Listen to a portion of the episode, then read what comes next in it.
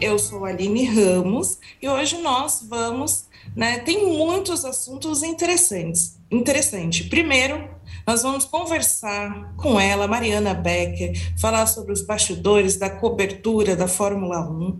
Vamos falar um pouco mais sobre a cobertura, é, sobre a Fazenda e como está sendo essa reta final.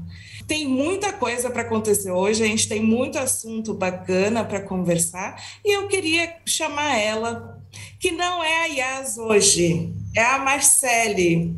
Vem, Marcele, antes aqui para a gente conversar um pouco, que a Yas, infelizmente, não pôde participar do programa para nos trazer as notícias que está bombando. Exatamente, Aline. Tudo bem? Tudo bem. Você pr pr pronta para o que está bombando? Pro, só assunto assim. A, a, gente vai do 880 aqui. Exatamente. Vamos ver se a gente vai dar conta, como Yas Fiorello dá maravilhosamente bem, né? Vamos fazer um giro aí da bombação. Exato, exato. Bom, para começar, vamos lá. O, temos uma notícia aqui um pouco chata, né? No mínimo chata. O cantor Avini Vini, do hit Coração Cachorro, que com certeza, se você não sabe quem ele é, você já ouviu essa música antes do Late Coração, Cachorro Late Coração. Ele foi preso por ameaçar a ex-mulher. Ele foi preso ontem em Fortaleza e, segundo a polícia, o cantor foi detido em flagrante por ameaçar de morte a ex-esposa, mãe da sua filha, Laís Holanda. As ameaças foram feitas por telefone em uma ligação que estava sendo acompanhada pela polícia. Então, assim, não tinha como é, dizer que, que foi um mal entendido, né? A polícia estava acompanhando essas ameaças. O Avini está até o momento preso em uma cela com outras duas pessoas na delegacia de capturas da capital do Ceará e ele aguarda uma decisão da audiência de custódia. E essa decisão pode sair a qualquer minuto, inclusive aqui durante o programa. Então, se sair essa notícia que ele vai continuar preso ou foi solto, a gente vai atualizar vocês. Mas e aí, Marcele, num outro mundo, né? um pouquinho mais divertido, o, o que está bombando? Pois é, Aline, você sabe quem entrou agora para a moda da harmonização facial? Quem? Quem? a questão Malandro. Agora a questão tem sido ultimamente quem não entrou, né? tem isso, tem isso. E até o rei do Iê acabou de entrar. Serginho Malandro é o novo rostinho bonito que está circulando aí pela cidade. Ele acaba, acabou de fazer uma harmonização facial aos 56 anos, né? E mostrou todo o resultado desse procedimento lá no Instagram dele, né? E para não perder o bom humor, né? Como sempre, ele mandou a seguinte legenda: Ha! É a harmonização do malandro. É a harmonização do malandro. Tô novinho. Tô todo Nicolas Cagezinho, Aline. É, com ele até uma harmonização vai ser um grande evento, um, um motivo para nos fazer rir. Ah, sem dúvida nenhuma. Ele sempre a leva, questão, né? A questão é se ele está realmente parecido com o Nicolas Cage, né? Isso daí a gente vai ter que averiguar. Exatamente. O espelho dele diz que sim. Vamos ver se está mesmo, né?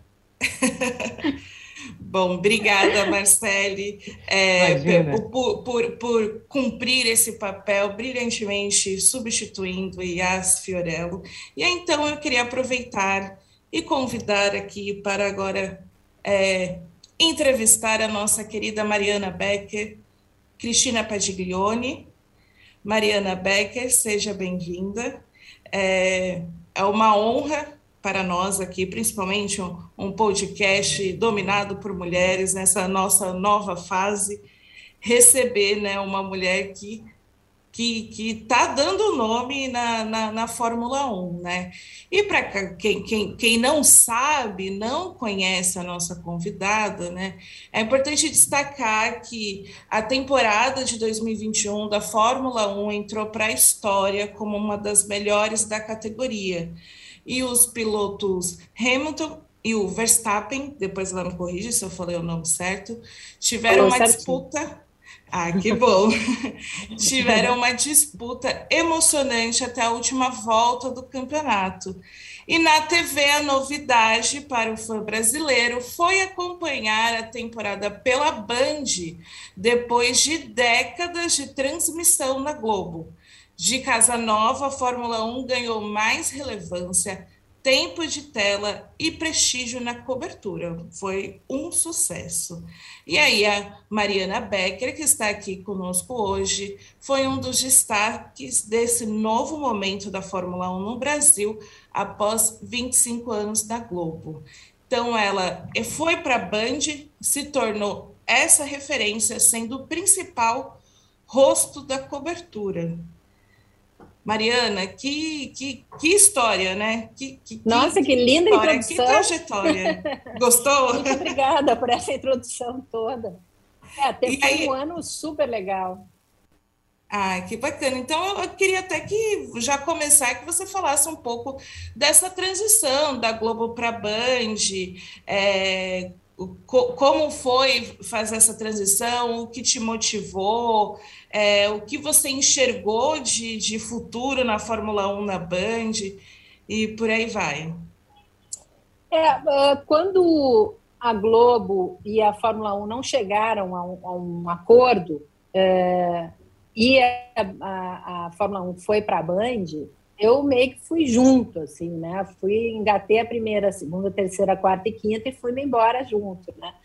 É, era um momento em que a, a Globo achava que não deveria mais investir nesse esporte, eu estava totalmente voltada a isso, morando aqui uh, na Europa, também fazia algumas coberturas como correspondente internacional, né? Fiz algumas coisas que nada tem a ver com esporte, mas ultimamente estava totalmente voltada à Fórmula 1. E chegar na Band, para mim, foi assim: você imagina, eu saí da faculdade e fui é, para a Globo. Então, eu fiz toda a minha formação como repórter de televisão lá. Eu não sabia ainda o que, que era trabalhar num outro lugar. Então, para mim, era assim: uma, eu estava super curiosa. Eu fui super, super bem recebida. Inclusive, me lembrei que quando eu estava na faculdade, eu fiz seis meses de TV Band em Porto Alegre. Então, na verdade, as minhas primeiras experiências com televisão não foram na Globo, e sim na Band. Eu estava meio que voltando às minhas origens. E eu fui super bem recebida, não, não só eu, como o projeto inteiro uh, da Fórmula 1. Então, a gente estava junto, assim, um time uh, que já se dava muito bem antes, né? Sérgio Maurício, Reginaldo, eu, Felipe uh, Jafone, o Max Wilson, né? E a gente estava, né, era capitaneado pelo Jaime Brito, que foi quem levou a Fórmula 1 para a Band. Então a gente era, assim, uma turma que já se gostava e já se conhecia, que foi para um ambiente propício para que a gente pudesse, que nos deram, né, vamos dizer assim, uma terra muito bem adubada para que a gente pudesse crescer e, e, fazer o que a gente fez, né? A Band nos deu uma liberdade imensa muito espaço e muito reconhecimento pelo esforço que a gente fez para poder fazer é, uma cobertura diferente do que a gente estava acostumado a fazer, porque justamente a gente tinha mais espaço. Você preencher espaço é, requer estudo, requer é, estratégia, requer trato né, do conteúdo, e a Band nos deu uma liberdade total, e a gente pôde contar com um time da empresa, assim, totalmente entregue a esse projeto, né? É, então foi assim, foi super bacana. Não tenho isso para dizer de negativo da experiência. Oh, eu, eu queria já pular, mas fazer uma pergunta, né? Do que a gente abriu para o pessoal fazer perguntas, os nossos ouvintes. E o que todo mundo quer falar é da última corrida, né? É, é, é, é esse o, o, principal corrida. A Maria Cristina, 304, mandou: Amo corrida, mas esse ano foi difícil. O que você achou dessa última corrida? Roubaram Hamilton. E aí, roubaram?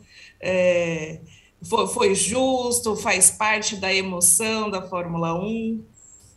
Eu, eu já começo discordando dela de princípio, porque eu acho que esse ano foi maravilhoso. A gente, para quem gosta de corrida, foi uma corrida emocionante atrás da outra. Eu estou acostumada a cobrir esse esporte já há muitos anos e eu fui surpreendida a cada etapa. Eu não estou falando isso para promover o esporte, até porque já acabou a temporada. Foi muito emocionante, foram mudanças de, de rumo, de coisas que a gente estava esperando, e personagens surgiram, histórias, dramas surgiram. Sobre a última corrida, para mim foi, foi mais ou menos, guria, ou gurias, um resumo do que aconteceu o ano todo, mas claro, com um final mais dramático, né?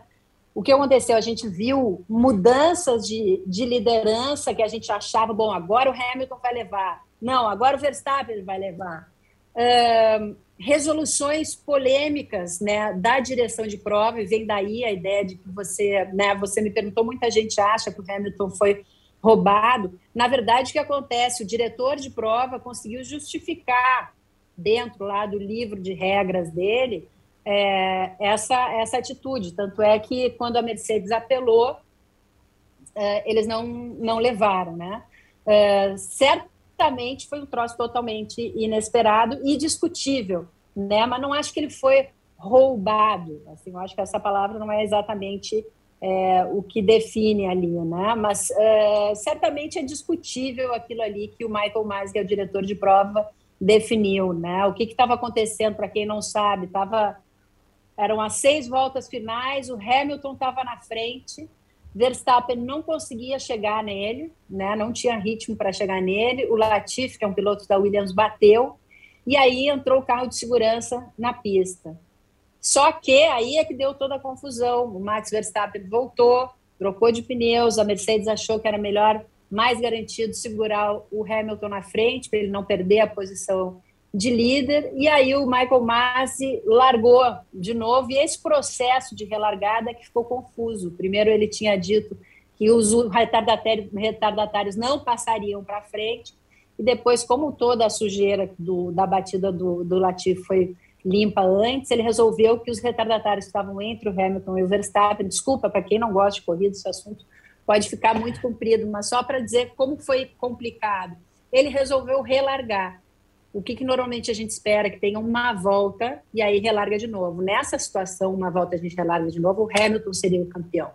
Mas ele resolveu, ele, Michael Masi, resolveu que tinha que relargar da daquele momento. Os dois, é, ele usando a regra de que ele tem um poder máximo sobre, é, vamos dizer assim, sobre o artigo que estava sendo usado para defender o Hamilton. E aí o Max estava com pneus novinhos, ultrapassou o Hamilton. Sem dúvida, para os torcedores do Hamilton, foi uma coisa extremamente frustrante. Para os torcedores do Verstappen, foi um momento de ápice de alegria reviravolta, eu entendo total a frustração e não defendo nenhum dos lados. Assim, eu acho que isso é uma coisa que pode acontecer em corrida e tem ali um livro de regras que justifica esse tipo de atitude. Agora, se a atitude, se a decisão dele foi certa ou errada, isso é ele quem tem que é, definir, né? É, mais uma vez, para quem acha eu não torço nem para o Hamilton, nem para o Verstappen. Como eu tenho uma, uma relação, assim, talvez um pouco mais amigável, não amigável, mas eu falo mais nas entrevistas com o Hamilton, as pessoas acham que eu sou Hamilton. Eu não sou. Se tivesse algum piloto brasileiro, eu seria o piloto brasileiro. Como não tem, eu não sou nenhum dos dois. Mariana, é, eu, queria, eu queria saber o seguinte: você contou aí uma, entre todas essas tecnicidades que você especificou agora, tem quase um enredo de novela, né? Tem um, tem um enredo tem um enredo emocionante a temporada desse ano, e, no entanto, a gente passou anos achando que a ausência de um piloto brasileiro que chegasse mais ao pódio e tal afetou muito a audiência na Globo. A gente teve agora no, na Bandeirantes, que é uma emissora que tem um lastro menor de audiência, uma performance muito bem sucedida né, no, no, no Ibope. Eu, a que, que você atribui isso e como que se criam Como, como que os, os, organizadores da Fórmula 1, as pessoas que cobrem, podem transformar o evento em algo emocionante como foi esse ano? Depende dos personagens, depende das, das mecânicas, das regras, da narrativa. O que, que qual é o conjunto da obra que faz dessa temporada algo tão emocionante? Eu acho que é um conjunto disso aí que você falou. É, você tem personagens com características muito peculiares, né? Você tem é, o Lewis Hamilton, que é um sete vezes campeão do mundo, quer dizer, é uma sumidade, mesmo quem não gosta do esporte, você, você tem que se curvar a sete conquistas, né? Um cara genial, numa equipe super campeã. E aí você tem um jovem audacioso que vem sendo apontado desde muito cedo como o futuro novo campeão, mas nunca dava, mas nunca dava, mas nunca dava, porque não tinha carro. Aí ele tem carro, e esse jovem audacioso também é um cara que não mede as palavras, então o que ele fala às vezes pode parecer muito ríspido, as pessoas tomam como ríspido, às vezes é. O Hamilton já é um cara mais malhável, é um cara que defende as causas sociais, o, Max é um cara que pensa só na corrida, quer dizer, você tem realmente dois perfis, dois caráteres, caráteres no sentido de personalidade, você uhum. tem duas personalidades totalmente diferentes se confrontando. Aí na pista você tem também dois caras com estilos diferentes se confrontando. E aí você tem dois carros completamente diferentes é, se confrontando. Além disso, você tem jovens, né? Você tem, você tem o Lando Norris, que é um cara engraçado, que tem né? Você tem o outro que tem TikTok, tem os caras que são gamers e aparecem se confrontando. Eles se sacaneiam, um brincam um com o outro. Você tem assim, você não fica longe, né? Eles não estão lá longe, tá todo mundo meio junto. Você vê essa convivência, você vê a entrada da, das mídias sociais é, de uma maneira que antes não tinha, não tá. tinha. Então eles mesmos passam seus recados, criam e podem mostrar suas personalidades fora daquele ambiente da, da Fórmula 1 por, por conta dos jornalistas, e no meu caso, no caso da Band, você tem um espaço muito maior para poder, por exemplo, a, desde o início do campeonato, eu pude entrevistar sozinha, no que a gente chama de one-to-one, -one, ou entrevista exclusiva, com cada um dos pilotos. Então, eu tive a chance de mostrar para quem estava assistindo a, a, a Bandeirantes e antes não gostava de Fórmula 1, ou que gosta de Fórmula 1 e nunca tinha a chance de ver, aquele cara que pilota aquele carro, que tem todas essas tecnicidades que você falou, falando que a mãe dele era assim, assim, assado com ele, que ele Entendi. gosta de comer não sei o quê, que ele sempre teve medo disso e daquilo, que ele era inseguro quando ele resolveu falar aquela tal coisa, quando me deu a entrevista ele estava inseguro. É, então ele, eles vão mostrando quem eles são. Eu você humaniza, que, humaniza, é, né, os no, personagens.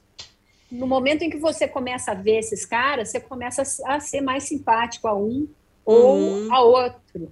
Na minha família, tá metade é Hamilton, outra metade é Verstappen, a garotada gosta do Lando, a minha mãe adora Ricardo, e a minha mãe não gostava de Fórmula 1 antes, agora gosta.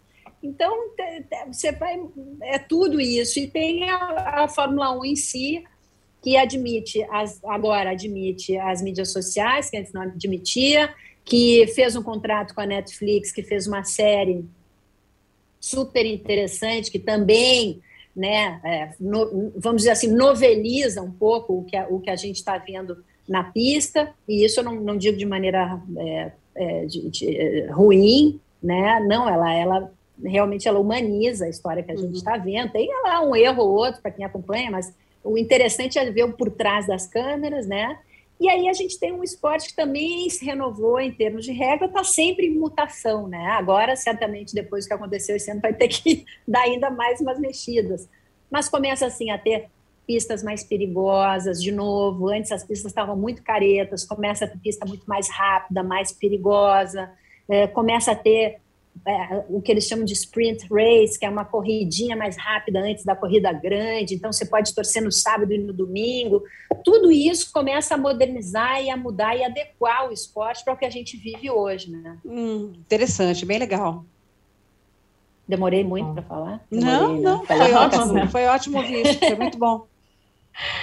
Agora, Mari, é, deixa eu te perguntar uma coisa. Você é, cobre esse esporte há muito tempo e um, um esporte majoritariamente masculino, né? É, já houve algum problema com você, alguma saia justa, alguma situação desconfortável em termos de assédio, é, já que você é uma mulher, uma mulher muito bonita, muito competente, no meio Obrigada. daqueles homens todos, né? Nesses, 20, nesses, nesses anos todos né, que você trabalhou, já houve alguma situação assim que te deixou desconfortável? Não, nunca teve assédio nenhum né, no, na Fórmula 1 comigo, nunca passei por nada nem, nem perto disso. O que teve foi assim desmerecimento uh, da informação. E o desmerecimento da informação significa o desmerecimento da tua, do teu produto do trabalho. A gente trabalha com informação. Né? Se eu fosse uma médica, é como se alguém desmerecesse a minha técnica. Uhum. Né? Como se alguém dissesse que eu não sei fazer o que eu, tô, o que eu tenho que fazer. Então, por exemplo, você descobre uma coisa, aí você comenta com um colega e o cara fala, ah, desmerece, sabe? Fala, isso aí não é nada. E, na verdade, era uma informação importante. Ou então, quem que te disse isso? Duvidando, assim. Ou então, faz aquele mansplaining, né? O cara resolve te explicar o que você já sabe. Isso aí não me incomoda muito, na verdade. Assim, o mansplaining não. Tudo bem, explica de novo, não tem problema, não, não me incomoda. O que me incomoda é, é, é assim, é, é isso, é desmerecer a tua capacidade e não levar você a sério. E você acha que fato de você ser mulher, assim, é que nem você, ah, não, você usa bigode, então não posso levar a sério. Uhum. Então você está falando, você está falando que não houve questão de assédio sexual, mas nunca sofreu nada parecido com isso, mas que sentiu é, é, manifestações de misoginia, é isso, né? Essa, esse desmerecimento. Eu acho que é um do... pouco isso, é, é, eu acho que é, é isso. É, é, às vezes os caras não, nem se dão conta, uhum. sabe? Hoje em dia não tem mais, porque eu já estou há muito tempo lá, assim, uhum. mas mas no início tinha, era chato, assim, aí você tem que ficar provando, e assim, eu acho é chato, porque aí você fica numa tensão e você começa a exigir de você o impossível, que é você ser eternamente completa, profunda e não errar, e ninguém é assim, entendeu? Então, é, quando você é jovem, é, é uma é situação que você não precisa passar pelo fato de ser mulher, você pode passar se você é uma pessoa que não está fazendo seu trabalho direito, e aí então as pessoas desconfiam, falam, pô, você está sempre, é, sabe, jogando, exagerando nas coisas, ou você dá sempre informação errada, ou você, sei lá eu, qualquer erro que o jornalista pode cometer. Agora, pelo fato de ser, né, a mesma coisa de você, ah, porque eu não vou acreditar em você, porque você, é isso que eu falei, usa bigode, ou é careca, ou sei lá. Né? Uhum. Então, isso era muito chato. Assédio, vou dizer assim, situação de assédio, eu eu não recebi, mas assim, mais ou menos, foi, na verdade, não sei como é que é o nome disso, mas quando eu cobria surf, por incrível que pareça, que é um, que é um meio que deveria ser um meio totalmente livre, poético, né? Duas vezes eu, eu cobri o Mundial de Surf, a gente fazia, eu fazia pela Globo, duas vezes aconteceu um cara, uma vez, um cara que era um diretor de uma grande marca. A gente, eu recém tinha sido apresentada a ele numa, numa, numa, num campeonato na África do Sul. E aí estávamos eu, assessora de imprensa dessa marca, esse cara e mais alguém que eu não me lembro mais quem, já faz tempo. E aí a gente ficou ali conversando e tal, e tomando cafezinho, e aí, era antes do campeonato, falou, ah, vamos lá, vamos lá em cima no, no palanque, na frente, da, era assim, 100 metros de onde a gente estava, vamos ver se já está dando onda? Vamos. A gente subiu, falou, ah, tá dando onda. Aí o cara falou, nossa, tem altas e pá, me deu um tapa na bunda. Eu falei, mas eu, eu olhei assim, isso é uma época, gente, que a gente nem falava nesse assunto de ser ofensivo, alguém te dar um tapa na bunda. Era uma coisa assim, não, nem se cogitava. Você, de repente, levou vários e nunca falou, sabe? Era uma época que, em que a ideia de assédio sexual dentro é, do trabalho não era sequer debatida. A gente está falando é, de que época é assim, isso? É anos 90, A gente está falando 2000? de anos 90. É, a gente está hum. falando de anos 90. Tá? É, e aí eu, assim, é a fim dos anos 90, por aí. E aí, mas assim, eu fui criada no meio, assim, eu que a, a mulher sempre teve muito poder. Meu pai é um ginecologista, A minha mãe é uma professora com, com opiniões muito fortes. Eu tenho mais três irmãs e um irmão, e nós fomos criadas assim, tipo, a tua opinião, o teu lugar, tem que ser respeitado. Isso nunca foi questionado ou lá em casa, nem meu irmão nunca foi tratado diferente. Ou, o respeito pela mulher sempre foi um troço que a gente sequer falava, era uma coisa que era óbvia que tinha que acontecer. E o meu pai sempre eh, exaltou na gente estimulou muito a história da gente ser é, bem sucedida no que quer fazer, independente do que queira, se quer ser música, se quer ser o e de ser independente, enfim.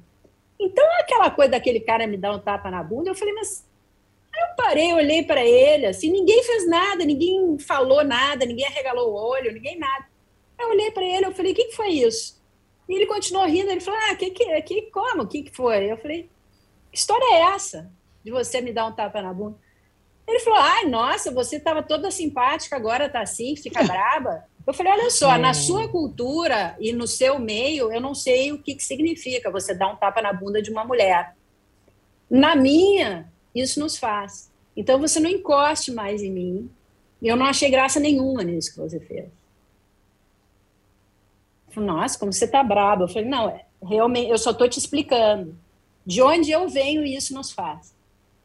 E aí ficou por isso mesmo. E uma outra vez, a mesma coisa aconteceu anos mais tarde, um fotógrafo, sei lá, eu australiano, nem sei de onde é que ele era. Era um cara com quem eu falava sempre e conversava e tal. Ah, encontrei no restaurante, oi, tudo bem? E aí, legal, legal, bom, tô indo, então tá, vai, pá! Eu falei, falei, não é possível. Eu voltei, eu falei, o que, que foi? Que, tá louco? Ele falou, ah, daí de novo, ué, por que, que você ficou bravo? Eu falei, cara, eu não te conheço. O que, que você é meu? Que isso? De onde é que você tirou a ideia que você pode botar a mão na minha bunda? Né? Você dá a tapa Nossa. na bunda da sua. Entendeu? Então, assim, havia na época uma grande confusão entre o que é ser amiga e parceira e o que é uma mulher que você pode simplesmente botar a mão, né? Não é para botar a mão, é para ser amiguinha, né?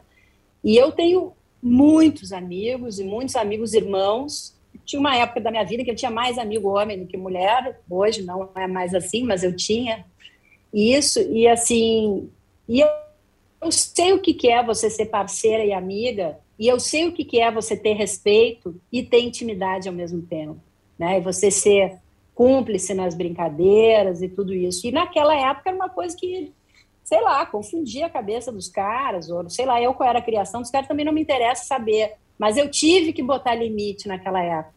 E na Fórmula 1, eu já cheguei numa época em que não não estava rolando isso, assim. Mas eu vi, por exemplo, uma entrevista antes, uns 10 anos, uns 7 anos antes de eu, de eu entrar na Fórmula 1, eu vi uma entrevista de uma guria inglesa, é, de uma mulher inglesa que estava entrevistando um piloto, e aí ela perguntou tal coisa, ah, mas você não viu que o carro da frente freou? E aí ele disse, se o carro da frente tivesse os faróis que você tem, Opa! É, eu não teria, eu teria visto. Jesus. Ao vivo. Nossa. E aí e eu me lembro que eu vi isso e todo mundo achou muito engraçado, e ele achou engraçado, e ela ficou séria e muda, assim. Então eu acho que é, as coisas vão, vão mudando, sabe? As pessoas vão aprendendo, vão, vão se ensinando, né? E aí você começa a ter eco dos seus, dos seus amigos, das suas amigas dentro, tipo, isso aí não se faz, que é isso, tal, papapá. E aí, então, essas coisas vão acontecendo cada vez menos, né? Demorei e, de novo falando. Né? Não, não, não, achei ótimo. Porque não, a Fórmula ótimo. 1, além de ser um ambiente majoritariamente é, masculino, é, as mulheres que existiam nos circuitos dos boxes eram sempre aquelas, aqueles monumentos, aquela coisa de sexista, das bonitas e tal, né? Também tinha isso. E, e você tem uma postura de também é, não, não ter aquela coisa da mulher que chega num ambiente masculino e tenta se anular e se enfeiar, né? Eu acho que isso é legal, assim, sabe? Acho que você é sempre você. Então, é bem bacana. Como é que é essa rotina de ficar a vida viajando, assim, né? Não ter um.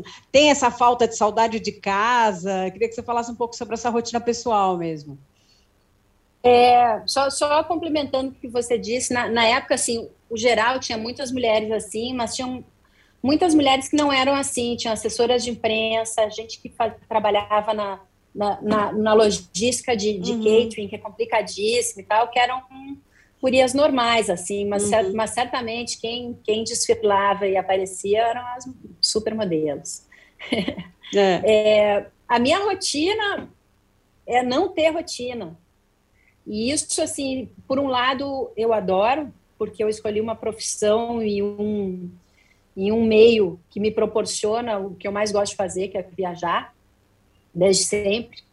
Uh, por outro lado, às vezes me complica a vida, né? Porque, por exemplo, eu gostaria de fazer aulas de uma outra língua para aprender melhor.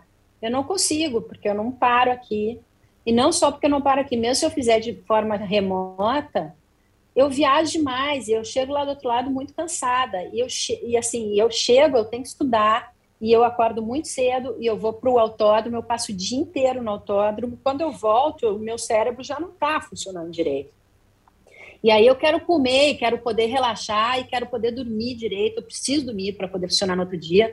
Tem muita gente que não precisa. A turma da minha equipe dorme pouco. Eu preciso dormir direito para no dia seguinte estar esperto, sabe? Uhum. E porque é, a profissão assim de tele, na, como de repórter de televisão você tá muito, a tua cara tá muito exposta ali, né? Então, além de você não poder aparecer demolida, você tem que estar tá rápida, porque o cara que escreve, ele ainda pode se dar o luxo de ter algum momento de, puta, me dá aqui 15 minutos que eu vou dar um relax aqui, não ouvi, mas depois eu pego com você aí, sabe? Pega com um coleguinha o que o cara falou e aí você escreve. Você, você ainda tem alguma margem, assim, sabe? Uhum. Quem está na TV ao vivo o tempo inteiro não tem margem. Você tem que estar tá ligado, você tem que estar tá sabendo o que está acontecendo. Então, você está ao vivo ali durante cinco segundos. Aliás, minto. Você está ao vivo durante dois minutos, aí você tem meia hora para apurar o que, que, você vai falar logo depois e comer um sanduíche, não sei o quê. Então, não dá para não dormir. Não tem muita rotina. Eu chego em casa, primeira coisa que eu faço, isso é a rotina. A primeira coisa que eu faço quando eu chego em casa, ponho as roupas para lavar, né? Separo, já põe na máquina, aí tomo um banho, faço um rango, dou uma é relaxada. De, e é de hotel em hotel, né? Sempre, sempre. É isso pra, que eu te pra... digo. É. Te digo quando eu chego em casa, tá? E quando eu chego no hotel, às vezes é um hotel atrás do outro. É. é também, aí tem que ter assim, não dá para chegar e se atirar. Chega, abre a mala, já separa o que está sujo, o que, que não está, e aí preenche a, a fichinha, já liga para o cara lá do, do room service, o cara vem, já pega, ah, já separa as coisas, vai precisar no dia seguinte equipamento, TTT, aí relaxe. E aí várias vezes quando eu acordo eu não sei onde é que eu tô. Não, não sei. Já aconteceu, guria, de eu estar assim, vocês me interrompam, tá? Porque eu tenho, eu falo demais. Não, mas agora você tem é três meses. Agora tem três meses de férias também, né? Vamos dizer assim. Tem isso? Tem. Quanto tempo que dá de, de pausa? É. Não, não, mais ou menos, não, não tem. Então já aconteceu de eu estar assim na imigração, né? Sempre aquela coisa, a impressão que você tem é que o cara está sempre suspeitando de você, né? Que você está fazendo alguma coisa errada. Aí você apresenta o passaporte, não sei o quê, você fala, você está indo para onde?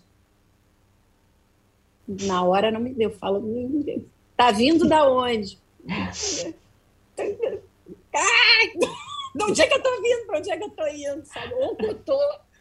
Já aconteceu de eu ficar assim, peraí, deixa eu olhar pro meu, meu coisa aqui, pro meu ticket, para eu ver para onde é que eu tô indo, porque eu não consigo lembrar, assim, de dar curto-circuito, de, de tanto que eu viajo. Uhum. Não tem três meses, não, porque termina agora, uh, em fevereiro tem teste de pré-temporada. Já. E, uh, e isso você tem que ficar sempre se atualizando, né? Eu agora estou terminando um livro, aí só tem que fazer o finalzinho das coisas aqui, capa e tal. Qual que é o livro? Já vamos falar dele. Qual é o livro? É, não, não inventa, Mariana, é o nome. Eita, Mariana, não inventa! Ai, meu Deus! Mas por que é, esse nome? É um livro de crônicas. Ah, é um livro de ah, tá. crônicas, tá. assim, de coisas antigas minhas. Tem coisas de viagens de, que, eu, que rolaram na Fórmula 1, mas não tem muito de Fórmula 1. Tem mais, assim, de minha visão, assim, das coisas que eu vejo pelo mundo e muita coisa de casa, porque eu acho que no final todos nós temos, temos assim, as, todo mundo tem aquele tio meio esquisito, todo mundo tem né? O, o primo que tem bafo, todo mundo tem a mãe que abre a janela muito cedo quando você quer dormir, todo mundo tem, né? Todo mundo tem coisas em comum e pelo, pelo fato da gente ter essas coisas em comum, das quais eu falo no livro, você acaba olhando para o mundo às vezes meio parecido, sabe? Você olha assim e se fala, putz, a minha meia tá furada de novo, eu tô aqui no Japão, vou ter que entrar nesse próximo, minha meia tá furada, se a minha mãe visse isso, ela ia me dar um esporro, sabe? Você, você vai você vai adequando situações de casa para situações de mundo, assim. Aí eu falo um pouco da minha infância, falo uma opção de coisa, de, de crônicazinhas, assim, acho que de uma certa forma a maioria bem humoradas, assim, e são coisas que eu já estava guardando há um tempão e eu resolvi lançar, estou lançando pela Labrador, e, e, essa frase, não inventa Mariana, foi a frase que eu mais ouvi a vida inteira, porque eu estava sempre inventando moda, querendo fazer, ser ou ir em alguma coisa absurda. Então, volta e meia, meus pais diziam, Mariana, Mariana não inventa, Mariana, quieta, Mariana, para. Sabe? Vai ainda chegar bem em casa, você... tô eu ouvindo... Desculpa. Eu falo que ainda bem que você inventou bastante, né? Foi, foi, foi longe. E sigo inventando. Muito bom. Muito bom. Mari, que, que, queria fazer, eu vou voltar no assunto da última temporada, que é Galvão estreou na Fórmula 1 na Band na, em 80. E ele elogiou muito essa última temporada. Você acha que ele ficou com vontade de narrar essas corridas? Ah, acho que deve ter ficado, porque ele adora a Fórmula 1, né? Ficar longe da Fórmula 1 para ele deve ficar com saudades. Eu encontrei ele no, no, no hotel quando eu estava saindo, tinha ido fazer a cobertura da Fórmula 1. Estava saindo para o aeroporto, encontrei, a gente se abraçou, e, oh, que saudade, pô. Eu falei, pô, Galvão, pô, tá perdendo, tá tão divertido. Ele falou, tô vendo, tá super legal. Mas, assim, isso numa boa, entendeu? Não é sem nenhuma provocação. Eu tenho uma relação super boa com ele, assim. Então, claro, ele deve estar assim, né? Deve dar saudade de fazer, assim como eu tenho saudade também de algumas coisas, né? Enfim, faz parte. E você quer falar um pouco do programa que você tem um quadro aí semanal que você apresenta mulheres, que você enxerga como um talento, como é esse quadro, o que te motivou né, a apresentar o trabalho de outras mulheres?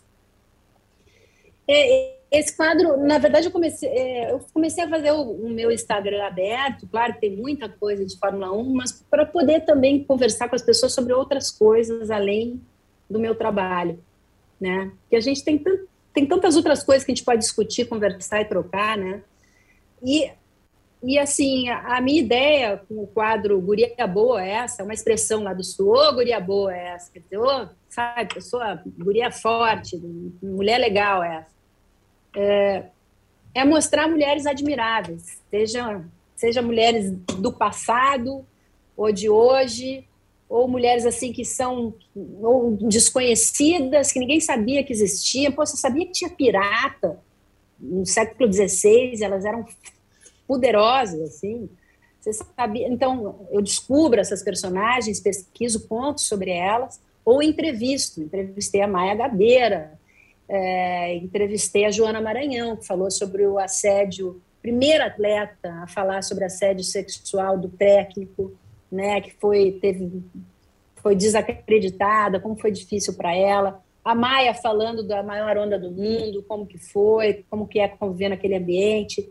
Ou então conto histórias assim de mulheres que conquistaram coisas que todo mundo sabe, medalhistas olímpicos, mas que talvez não saibam que, pô, que ela não tinha sequer um tênis, que não deram para ela o uniforme da seleção, que ela teve que ir com o uniforme emprestado, porque ela não tinha técnico, que o técnico do Peru veio ajudar ela a saltar, sabe? Então, eu tento achar essas mulheres, ou histórias que essas mulheres, ou coisas que essas mulheres passaram para poder conquistar o que elas conquistaram.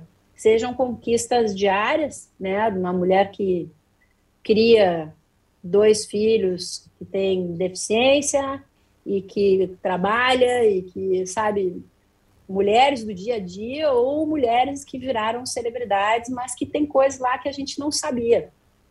E eu acho importante a gente falar delas, porque a gente só se dá conta de como a história só fala das conquistas masculinas quando você começa a ler mais e procurar. Porque você fala, ué, não é possível que não tenha tido, na época do Beethoven, nenhuma, mas nenhuma compositora. Não é possível. No mundo todo. Cadê? Na época, sabe, Mozart só, só tinha ele, cara. Só tinha ele, só tinha. Não é possível. Sabe? E aí, aos poucos, você fala, Picasso, mas e, e, e as outras pintoras? Então, era a mulher do cara, ou a mulher que estava por trás. Tinha, só que aí você tem que pesquisar para cacete para conseguir achar. Mas a gente acha, e aí nós, nós conta. Muito bom. Muito bom. É, Muito bom, Mari. Vocês têm mais alguma pergunta? Eu, eu teria uma aqui, na verdade seriam duas em uma, né? É a seguinte, é, a gente vê, obviamente, a tua, tua alegria, tua emoção, teu entusiasmo com, os, com o esporte e com a Fórmula 1, obviamente, onde você está ali, né, naquele, naquele meio, né? Mas eu queria saber o seguinte, é, você pensa em parar? Quando seria isso? E quando você parar, o que, que você vai inventar, Mariana? Muito boa essa pergunta. Muito boa essa pergunta. Não sei, claro que alguma hora eu vou parar, porque eu não vou segurar a onda de ficar tanto tempo viajando, eu vou querer começar a inventar outras coisas, né? É, eu ainda não sei quando que eu vou parar, né? Quando começar a ficar chato, quando começar a me encher, né? Ou quando começarem a achar que eu tô chato, sei lá, né? A gente não depende só da gente. Uh, o que eu gostaria de fazer depois que eu parar, eu gosto muito de bicho é me enfiar em algum canto aí cheio de bicho. Ou trabalhar um, um tempo numa reserva dessas, assim, que aceitem voluntários para ajudar a cuidar dos bichos. Ou, sei lá, ter um sítio e ter minha vaquinha, meu cavalinho, eu adoro cavalo, eu ando a cavalo. Uh, meu cachorro, eu treino, treinei todos os meus cachorros lá em casa, então adoro cachorro, galinha, tem uns bichos aí, eu gosto muito de conviver com bicho, me faz muito bem. Então, provavelmente, na hora que eu parar, se eu tiver grana, eu gostaria de ficar no meio dos bichos. Ah, que, que, delícia! É, Mari, queria ler aqui para você um dos comentários do pessoal no, no chat no YouTube. A Francis uhum. Meire disse que a Fórmula 1 esse ano foi perfeita na Band, parabéns à equipe. Muito obrigada. E, a Daniela Arouxa da Silva disse o seguinte: Mariana é linda, inteligente, traz informação de uma maneira leve. Concordamos. Ah, que bom. bom, é, muito obrigada por né, nos ceder o, um pouquinho do seu tempo em outro lugar do mundo, né, para conversar com a gente sobre essa temporada de Fórmula 1, sobre a sua carreira. É, enfim, muito sucesso aí no, no, nesses planos que você tem muitos planos, já, já deu para perceber. muito obrigada. Obrigada a você pela conversa, gostei muito de ter conversado com vocês. Só faltou um cafezinho aqui para gente, né? Não esqueci, eu ia é. propor cada uma ter o seu cafezinho aí. E Bom, é isso. Desculpa eu ter falado tanto. Minhas respostas estão muito longas. Eu ainda tenho que aprender a falar menos. De maneira alguma, eu achei, achei tudo, tudo muito útil e produtivo, foi bacana, boa conversa, queria te agradecer também pelo tempo e pelo, pelo repertório, que é muito bom. Obrigada. Eu também, queria agradecer muito aí, Mari, obrigada, e realmente, não pare de inventar moda, hein, guria? tá joia. Perfeito. Olha que você vai se arrepender de dizer uma coisa dessa. não, vou não. Bom. Tchau,Ité. Tchau. Então vamos aproveitar e mudar de canal e na volta a gente fala um pouquinho mais sobre Fazenda.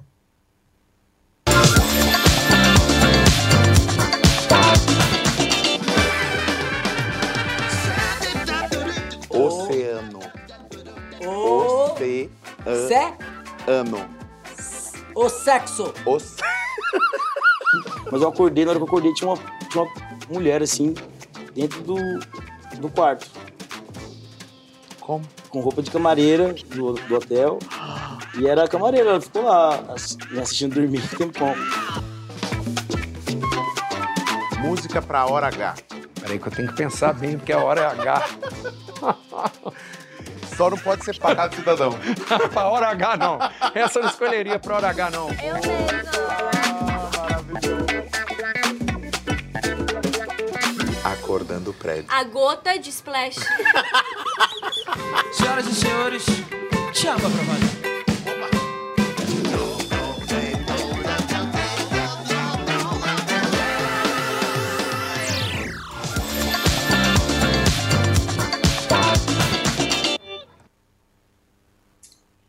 Estamos de volta com Splash VTV e eu queria aproveitar e pedir para que você que está nos assistindo, se você ainda não se inscreveu no nosso canal Splash, para que se inscreva e que aproveite e também dê um like no nosso vídeo, que assim ele ajuda a, a, a chegar em mais pessoas. Não seja egoísta, dê like e, e compartilha a mensagem do Splash VTV.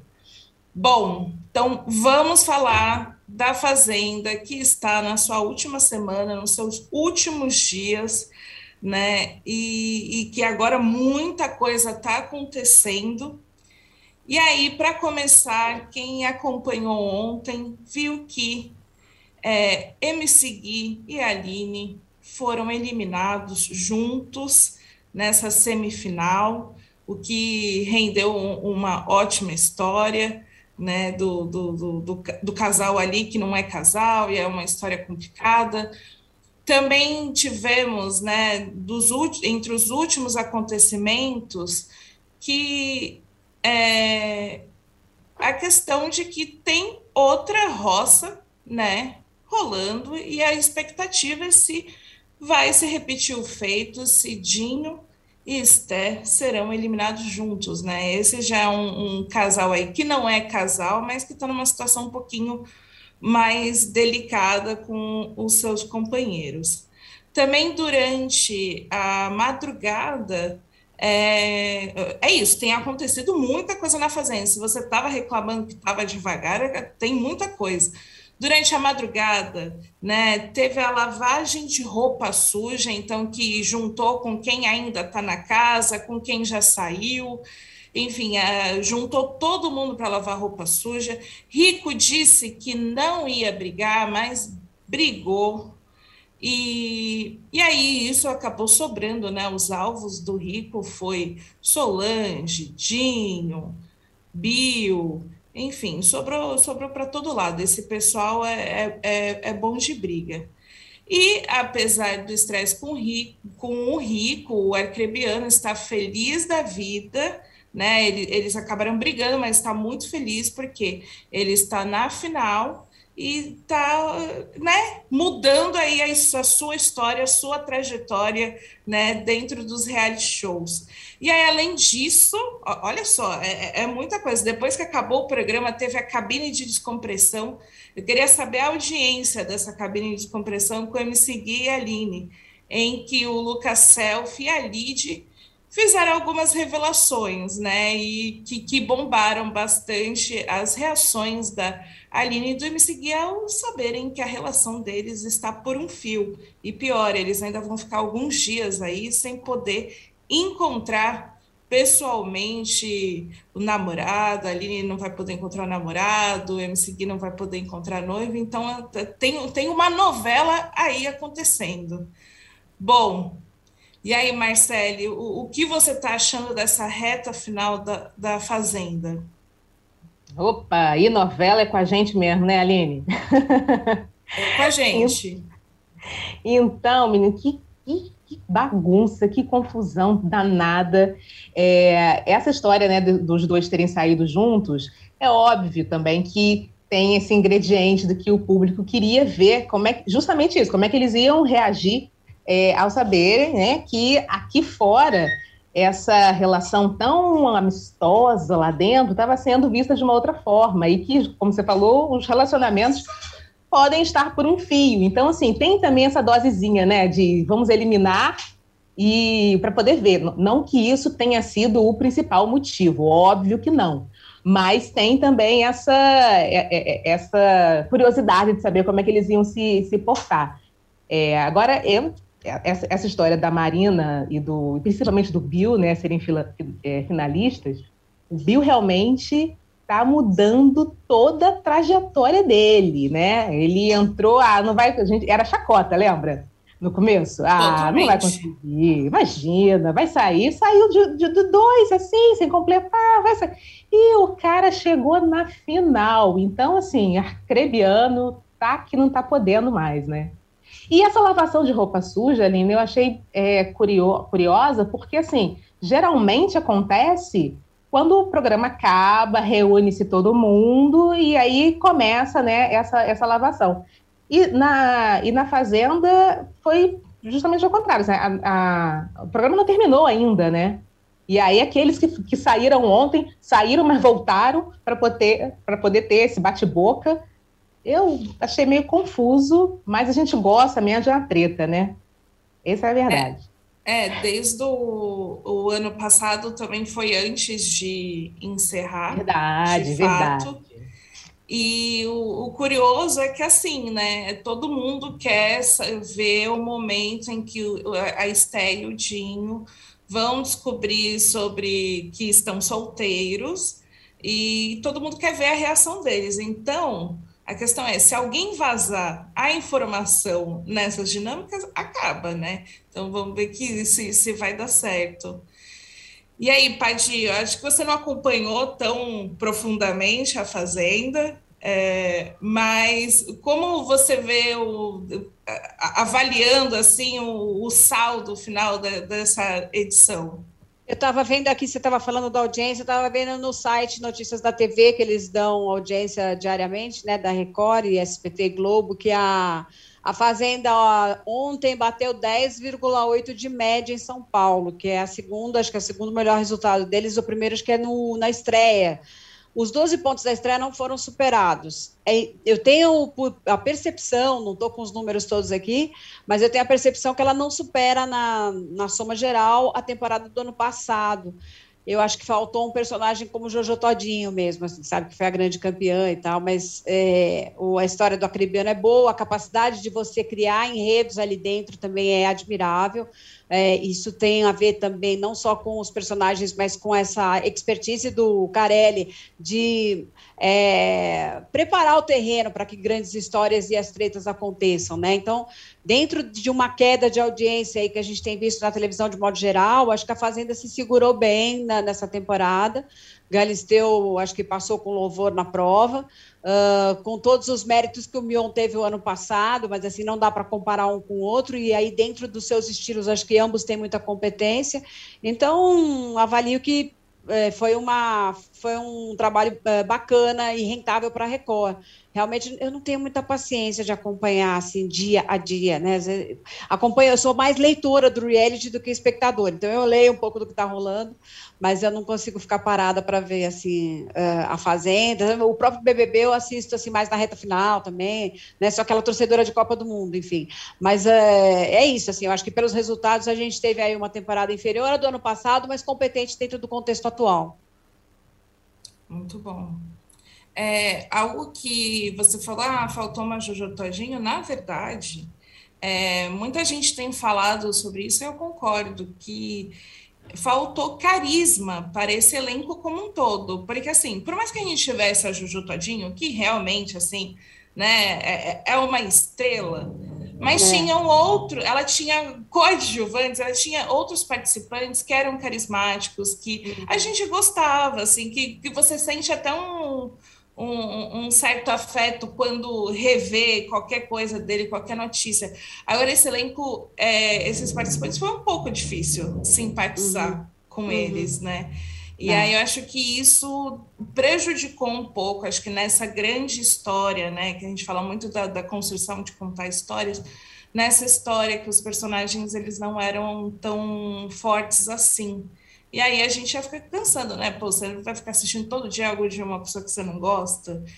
Mas algo para mim, assim, no, no, no, meu balanço de, é, do, do que foi a Fazenda e enfim, talvez ah, o que foi pior, o que foi melhor.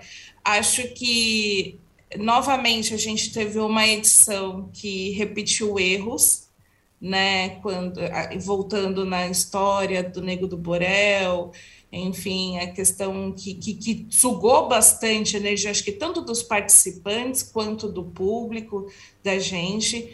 É, dá para ver que a Fazenda ainda está cometendo os mesmos erros, mas deu para ver o, o reality se estendendo muito para fora dele, né? No ponto em que agora, no final, as pessoas queriam assistir o que estava acontecendo na Fazenda, mas elas queriam saber o que estava acontecendo nas festas para ver se a Mirella, que tinha pedido divórcio para o Dinho, iria ficar com o ex-noivo da Esté. As pessoas começaram é. a criar outras histórias da Fazenda fora da Fazenda. Isso eu acho um, um, um processo muito louco, né? Algo que é muito único da Fazenda. No BBB é difícil ter esse tipo de história acontecendo. Qual foi o seu balanço, Marcele? Olha, é, dessa vez, é, é, a, fazenda, a Fazenda passada eu assisti algumas coisinhas, mas dessa vez eu assisti inteira, né? E eu, eu achei, assim, é, que realmente faltou um pouquinho dessa, desse, desse personagem, né? Assim, ou personagem carismático, assim, que você já abraça e já leva com, com você até o final, assim. É, eu achei no início que de repente o Rico poderia ser esse personagem é, carismático, assim, né? Mas ele oscilou muito, ele foi muito bélico em vários momentos, assim. Então a, a minha relação com ele é, foi uma relação de bem de altos e baixos, assim, eu, eu diria. É, senti muita pena, queria muito ver, muita, é, muito ver, obviamente, como todo mundo, a história da, da jaqueta, né? A jaqueta virou um personagem durante aquele tempo ali na Fazenda. É, como é que seria a reação dele? Num primeiro momento eu fiquei com pena, mas assim, oscilei bastante a minha, os meus sentimentos pelo Rico, né? Mas eu acho que, que a Fazenda como um todo, assim, como o, o entretenimento mesmo, eu acho que, que foi bem, eu acho que foi legal. Eu acho, concordo com, com a Padia, eu acho que a Galisteu seu primeira, assim, né, a prova de fogo, ela veio muito bem em Power Cup, e, e aí a prova de fogo dela mesmo foi a Fazenda. Eu acho que ela foi bem, eu acho que ela foi legal, segurou o Rojão ali bem. É, e agora, nessa reta final, assim, é que como uma, uma reta final de novela, né? Para todo mundo para ver, né? As pessoas querem saber o que, que, vai acontecer. É exatamente isso. Esté e Dinho vão sair juntos? Eu acredito que sim, porque a galera está querendo saber como é que vai ser a reação deles, né? Quando chegarem na cabine e descobrirem que eles estão solteiros, como é que vai ser isso? Então, acredito que quem fique ali seja Rico e Solange também, e vamos, vamos, vamos ver como é que vai ficar esse quarteto aí, né? Marina, o Bill, a Solange e o Rico para grande finalíssima, né? Às vezes, assim, eu cheguei até a comentar em, em, algum, em alguns outros programas, né? Que eu achava que o, que o Rico já era campeão. Teve um momento que eu falei, gente, dá o prêmio para o Rico, ele já ganhou. Mas aí depois outras coisas aconteceram e tal, eu fiquei nessa dúvida. E hoje, eu confesso para você que eu tô meio nessa dúvida, porque me surpreendeu muito o Bill. A força, né, do, da torcida do Bill. Olha então, só, então você quer Bill em primeiro lugar, campeão? Não, eu fiquei surpresa e agora eu tô nessa dúvida. Eu não sei, não, não, não garanto 100% assim, de certeza, na minha opinião, o Rico leva não sei, não, sabia? Fiquei nessa dúvida agora. Imagina é. o arcrebiano levando um milhão e meio depois. De, nossa, foi, foi o Chico que escreveu uma, uma coluna, né? Que os humilhados serão exaltados, não foi isso? Foi, foi. grande Chico, grande Chico.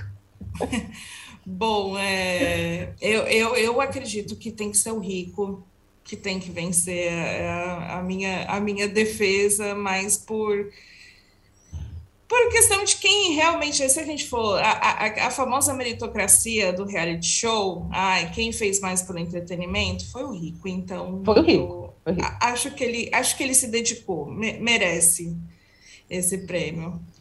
Bom, é, queria ter, temos uma notícia ótima.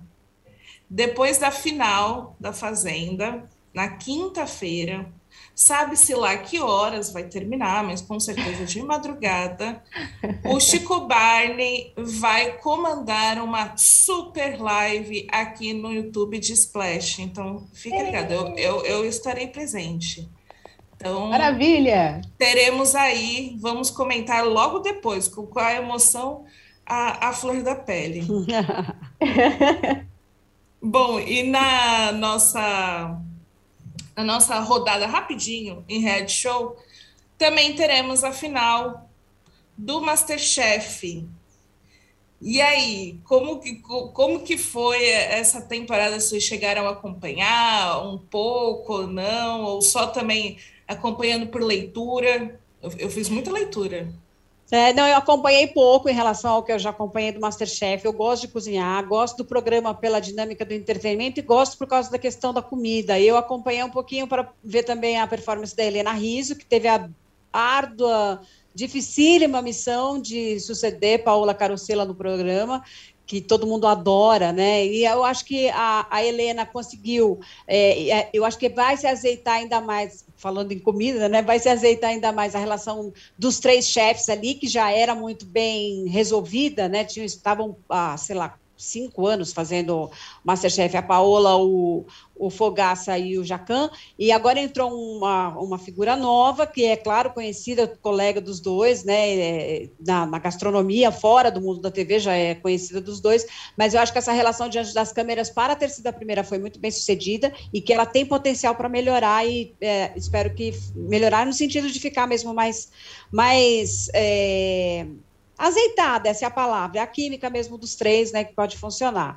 Fora isso, a Bandeirante sofreu muita concorrência na terça-feira, teve o Masked Singer no meio do caminho.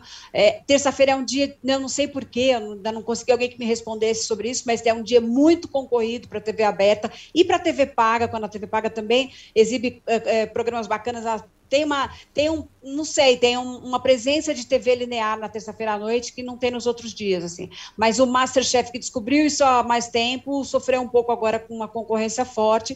A audiência não foi, acho que foi a pior de todas as temporadas, mas a gente tem a boa notícia que no ano que vem eles vão ter uma experiência diária pós-Faustão. Então você já pega um horário da Bandeirantes que não vem depois do R.R. Soares, né? Ou do, né, acho que é um noticiário, tem um programa antes do Masterchef, mas mesmo assim, para reerguer essa audiência é um uma dificuldade. Então, agora você tem uma grade, a expectativa é que se aproveite melhor o programa, acho que ele continua ótimo. Então, hoje à noite tem final do Masterchef. São três, são três finalistas, né? E foram gravados os especiais. A final foi gravada, como não acontece, nunca aconteceu nessas temporadas tradicionais. A última não foi, porque era uma competição por dia. Então, a de hoje está gravada com acho que dois desfechos para despistar spoilers, vamos dizer assim, mas eu não está pouco aquecida em relação às anteriores, essa é a verdade, né? Precisava de mais bombação no Twitter e tal. Você chegou a acompanhar, Marcele? Não, não cheguei a acompanhar vendo assim, não. Eu lia mais, né, do que do que via, né? E a sensação que eu tenho é a seguinte: é, continua sendo um bom programa, mas eu acho que ele perdeu muito daquele brilhantismo que ele tinha em edições anteriores, assim. Eu lembro que amigos meus, assim, viam, é, assistiam naquela de não posso perder hoje Masterchef porque fulano vai estar ali, vai ser a prova, tal. Então tinha uma uma cor que eu acho que perdeu um pouco, deu uma apesar de continuar sendo um programa bom, deu uma desbotada eu não, não, não consigo mais ver aquela, aquela animação que outrora eu, eu via, né, é, é, nas pessoas que, que, gostavam, que gostam realmente do, do programa.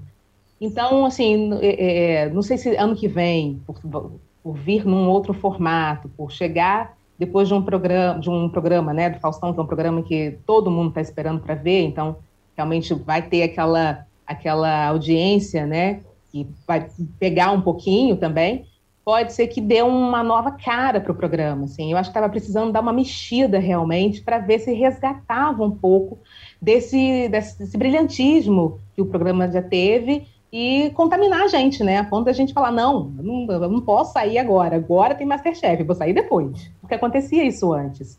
Eu não sinto isso agora, por exemplo. Perfeito. Vamos.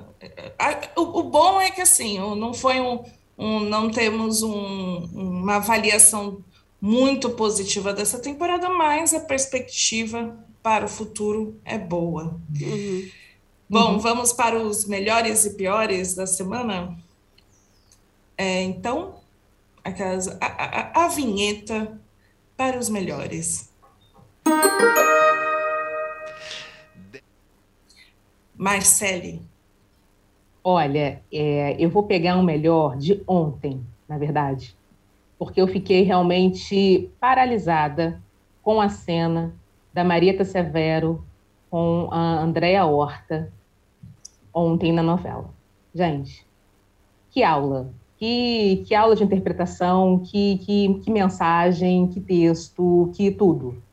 É, foi num momento ali em que a, a Lara questionava a avó, porque a avó pegou todas as economias que, eles, que elas tinham e comprou um imóvel para finalmente fazer o restaurante. A Lara ficou super indignada com aquilo, falou que inclusive tinha que pensar em interditar a avó. Nossa, a Noca ficou louca.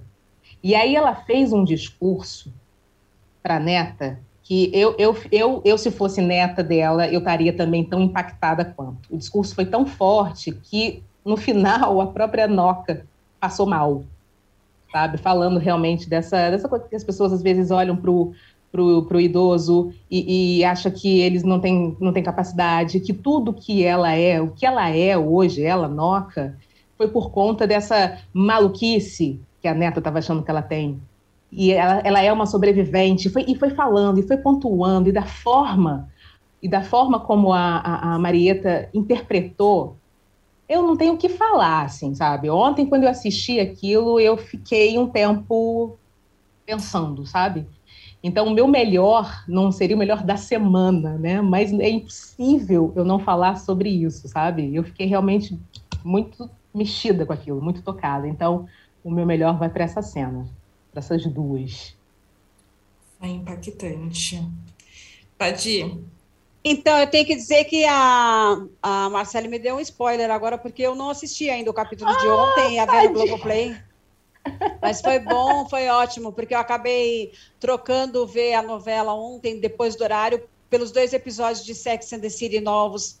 É, como chama mesmo? Eu nem consigo falar o nome da, do, do, do spin-off. Mas, enfim, eles retomaram a série agora e tinha muita gente batendo né, no fato de, de três mulheres, é, 20 anos depois, serem muito parecidas com as mulheres de 30. Os dilemas de 50 não estão muito bem representados aí, mas isso eu falo daqui a pouco. É, eu vou ficar. Eu, com o Lugar ao Sol numa outra, numa outra história que é a seguinte, não é só da semana, é ao longo das três, quatro últimas semanas, talvez desde o primeiro capítulo, existe uma valorização de leitura nessa novela que é fantástica. Ela não faz só a pessoa, se você vê a personagem da André Beltrão, tem a história do, do Christian Cauã, gêmeo pobre, passando, é, é, valorizando ali a leitura nos primeiros, no primeiro capítulo, naquela cena linda com o Tonico Pereira, é, que carrega lá o seu o Machado de Assis debaixo do braço e tal tem essas menções pontuadas ali, né? A gente teve bom sucesso, que fez isso brilhantemente também, mas ela consegue também trazer para dentro da história, né? A, a, a, o enredo da personagem da Aline uh, Moraes, que vai estudar para fazer um curso de redação para agradar o marido e acaba tomando conta de um texto que não é seu, e a valorização dessa ideia de que nem todo mundo é capaz de fazer um texto de primeira, é, tem, tem uma vocação para isso, você pode treinar e você deve treinar para isso mesmo tendo vocação, mas sabe assim, essa nuance de que não é, é, tem, porque a gente tem uma subvalorização, né? embora seja muito valorizado no vestibular, a redação é uma coisa assim meio jogada, meio mal paga, é, é um trabalho bacana. É, então, acho que ela valoriza isso de uma maneira muito orgânica na história. Eu queria pontuar isso aqui, que tem vindo desde o início, que é leitura e escrita, assim, que é uma coisa muito devia todo mundo devia praticar, entendeu? Porque faz bem para repertório, faz bem para argumentação, faz bem para a vida. E acho que a Alicia está fazendo isso muito lindamente. Muito bom.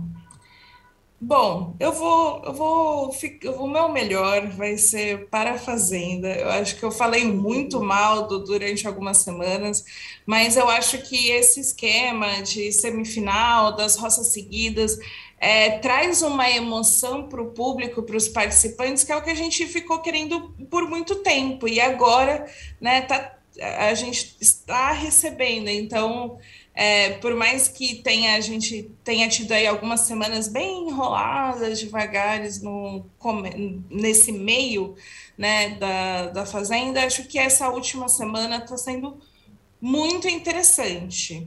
É, ontem, quando Arcrebiano de fato voltou é, da roça e ele gritava e era, era muita emoção. Eu fiquei pensando, nossa, é isso que eu gosto de ver na televisão.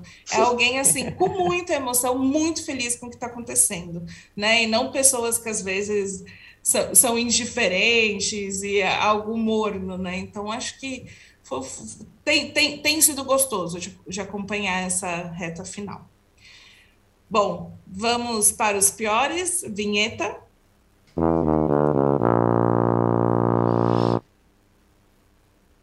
Marcele?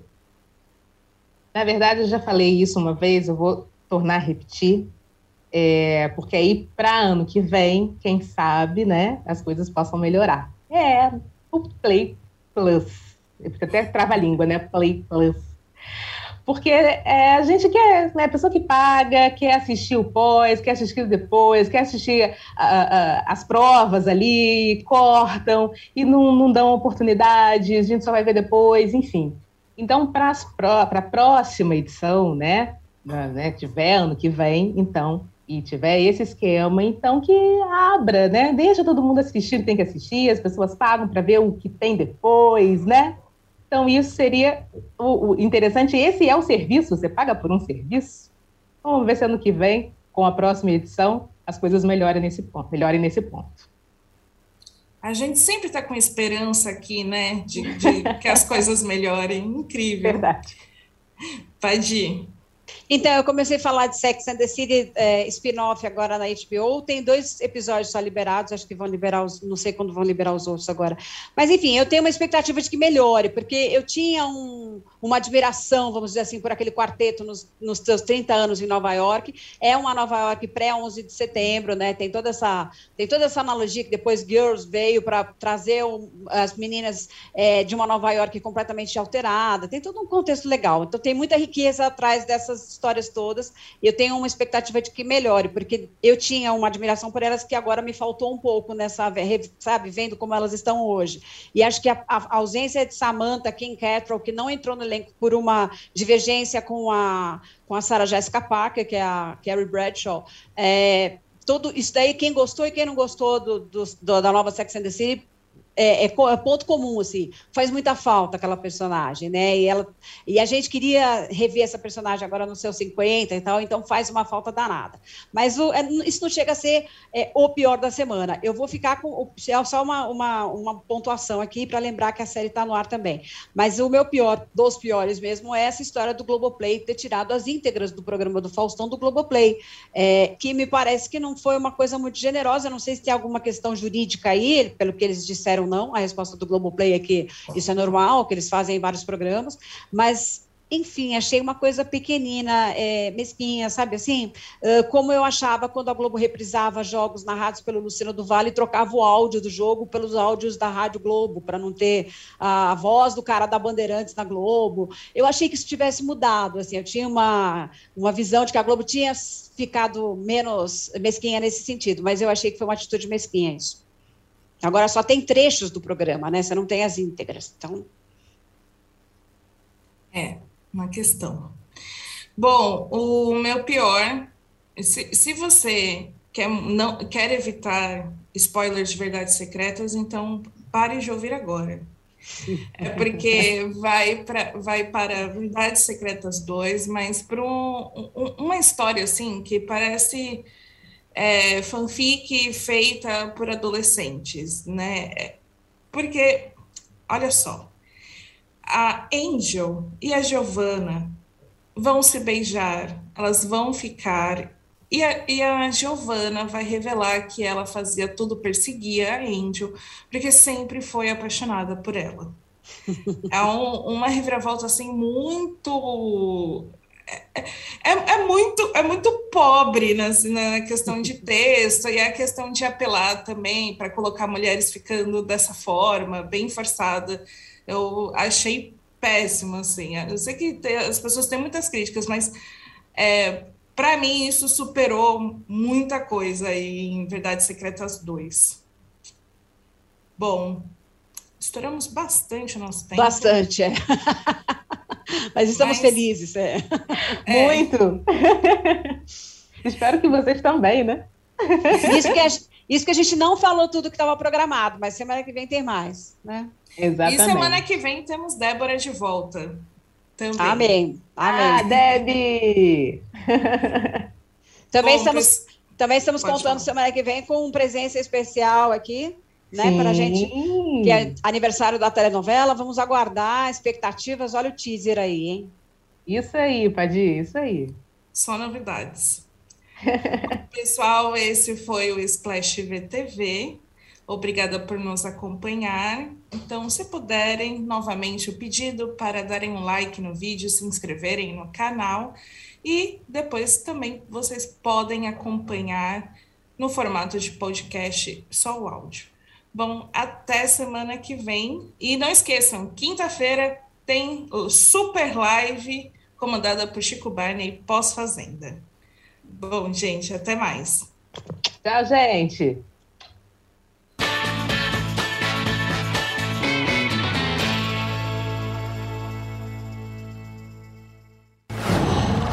Qual?